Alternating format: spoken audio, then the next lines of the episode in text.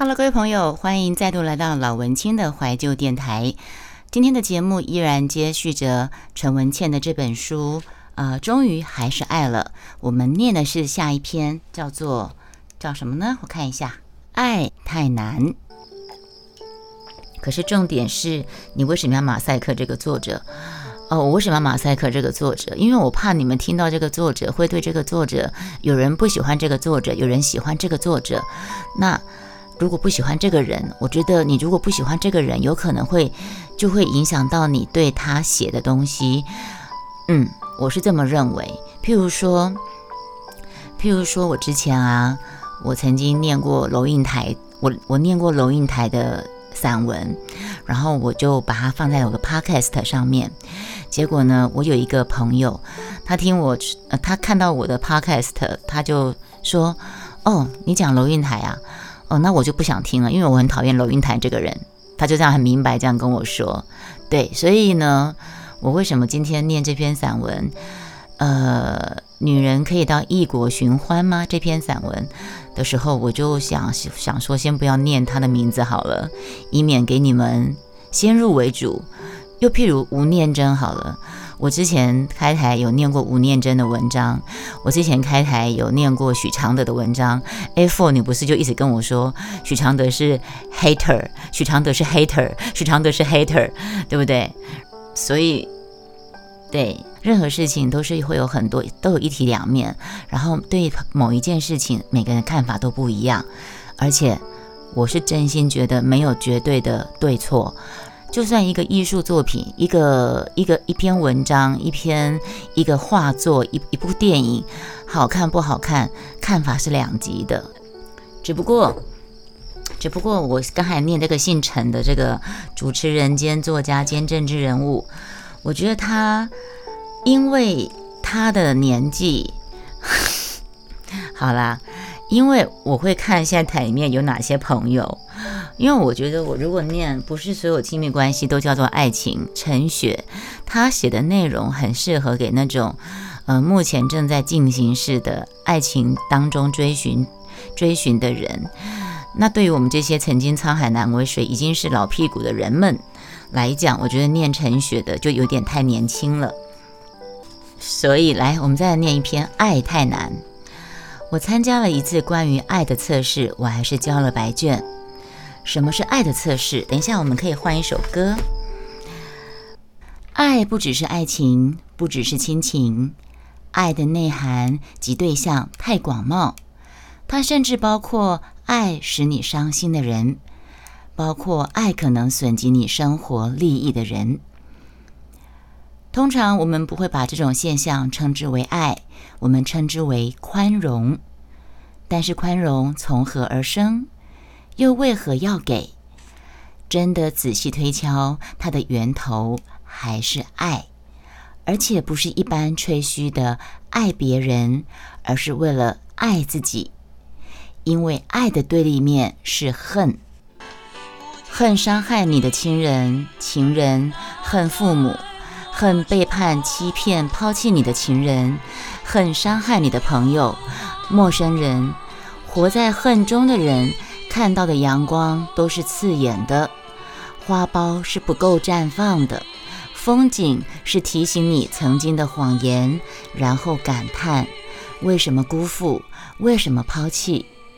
但是你恨一个陌生人，一下子发个火，你就忘了。偏偏你恨的人越靠近你，你越苦。为什么呢？因为对于亲近的人，你会先有一个假设，因此假设而产生渴望。你渴望得到他们的爱，因为你有期待，你有假设。就蔡琴一直播下去是吧？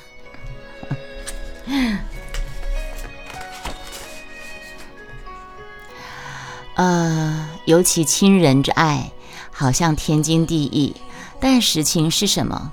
在这个世界上，可能有百分之一的小孩，因为父母的处境，私下决定，在他们的生命诞生之前，不得已先处理掉他。他或者是他，连生下来的机会都没有。接着才是抚养。现在这个世界上，可能有至少三分之一的人面对父母离异，你跟着其中之一，然后跟另一个角色渐远。即使家庭不离异，这个世界上可能有一半的父母不够成熟。对我都觉得我自己是一个不够成熟的的人，我是一个不够成熟的父母的妈妈。呃，你看哦，即使家庭不离异，这个世界上可能有一半的父母不够成熟，不知道如何扮演父母的角色。他们的孩子在各种争吵、利害盘算、势力、传统的重男轻女观念下，痛苦、自卑又没有自信的长大。在华人世界，重男轻女这个伤太大、太大、太沉重、太沉重。我身边太多啊，看到重男轻女的例子。如果用一个普通的计算机一算，这个世界上拥有完整父母之爱的，可能只是少数人。但这些少数人中出现了不起的文豪，写下《背影》；朱自清写下《目送》；楼应台成为传统道德歌咏的对象。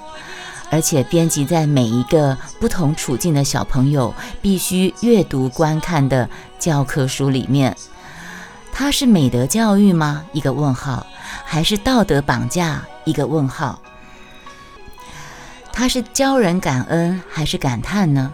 它是定义幸福，还是逼着状态不同的人体会太不可得的自卑之心？所以我说。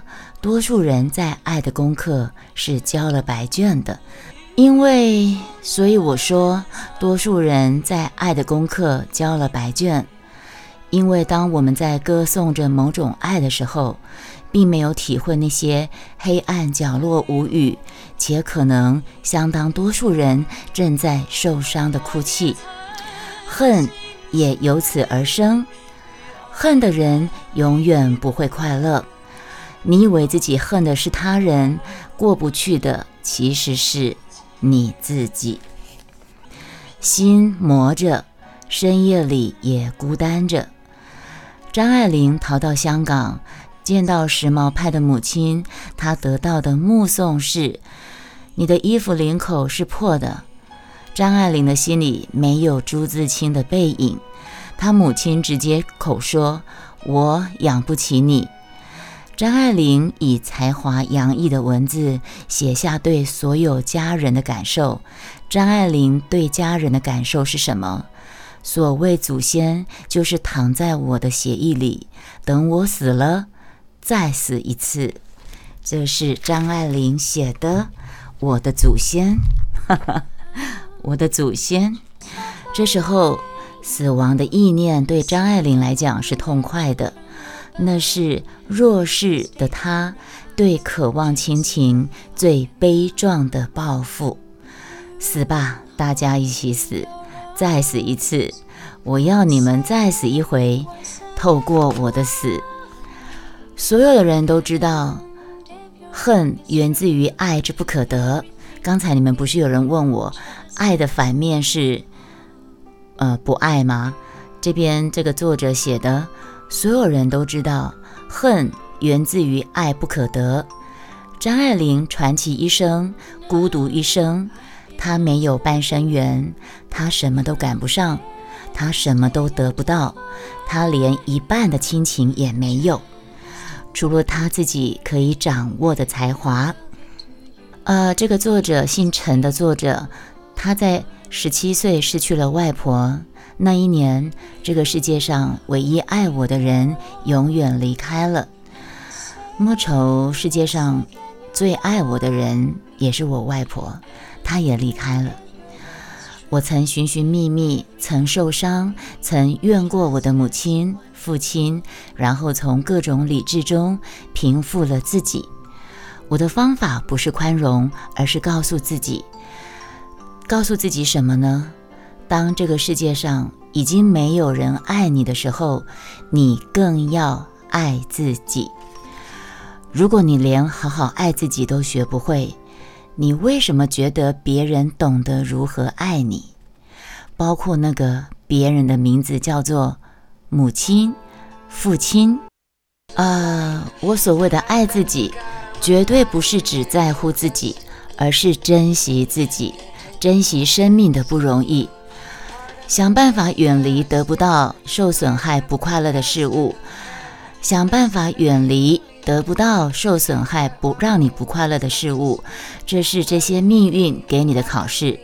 如果你渴望的爱不可得，那你转个念，你比孤儿好，你比被堕胎的胚胎好，你比饥荒中的人们好，你比战乱时期的人好。走到山林，风吹拂你的脸，它没有偏心。你走向海滩，浪潮水永远一一波波问候你，海水它也没有遗弃你。街边的小野花从来没有人搭理，它照常绽放。当你下定决心，你不求他人，并让真正的爱。一寸一寸进入你的灵魂的时候，你赐予了自己快乐。当你以美的心装饰生活中的色彩，不依赖他人，动人的背影就是你自己。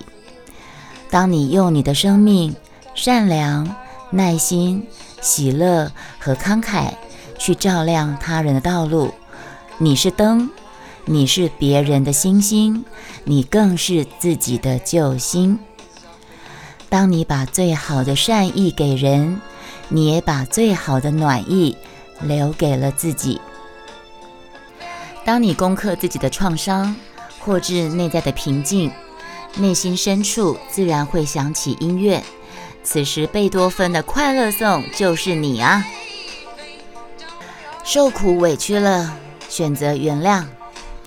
受苦委屈了，选择原谅。有时候你会觉得很多委屈，可是有时候你定下心来，你抽离出那个，我现在讲的是自己讲的，抽离出那个情境，很多情况是你自己的选择，没有人要你去做这样的选择啊。然后你自己选择了现在那个情境里面，然后你再再来说自己好痛苦啊，自己好可怜啊。我觉得这个有时候，然后。嗯，然后反而变成别人对别人的误解，那我觉得对那个别人是一种不公平的事情。我突然有这样的想法了，没事，好，继续。你祝福的不是他，你谅解的不是别人，而是让自己释怀。对你不是要谅解别人，你是要让自己释怀。这是一堂爱的测验。六十多年来，我考了许多次。这个作者六十多年来考了许多次，曾经交过白卷，后来补考，以为过关了。但是这堂测验太难了，每经历一波不同的难关，我才知道自己的白卷只完成了一小题答案，其他。仍然空白。几十年了，渐渐的，我明白，我们必须不断的修为自己，最终才能学会了爱这门课。因为爱这门课，他妈的太难了。好，这就是今天的节目，那我们下次再见，拜拜。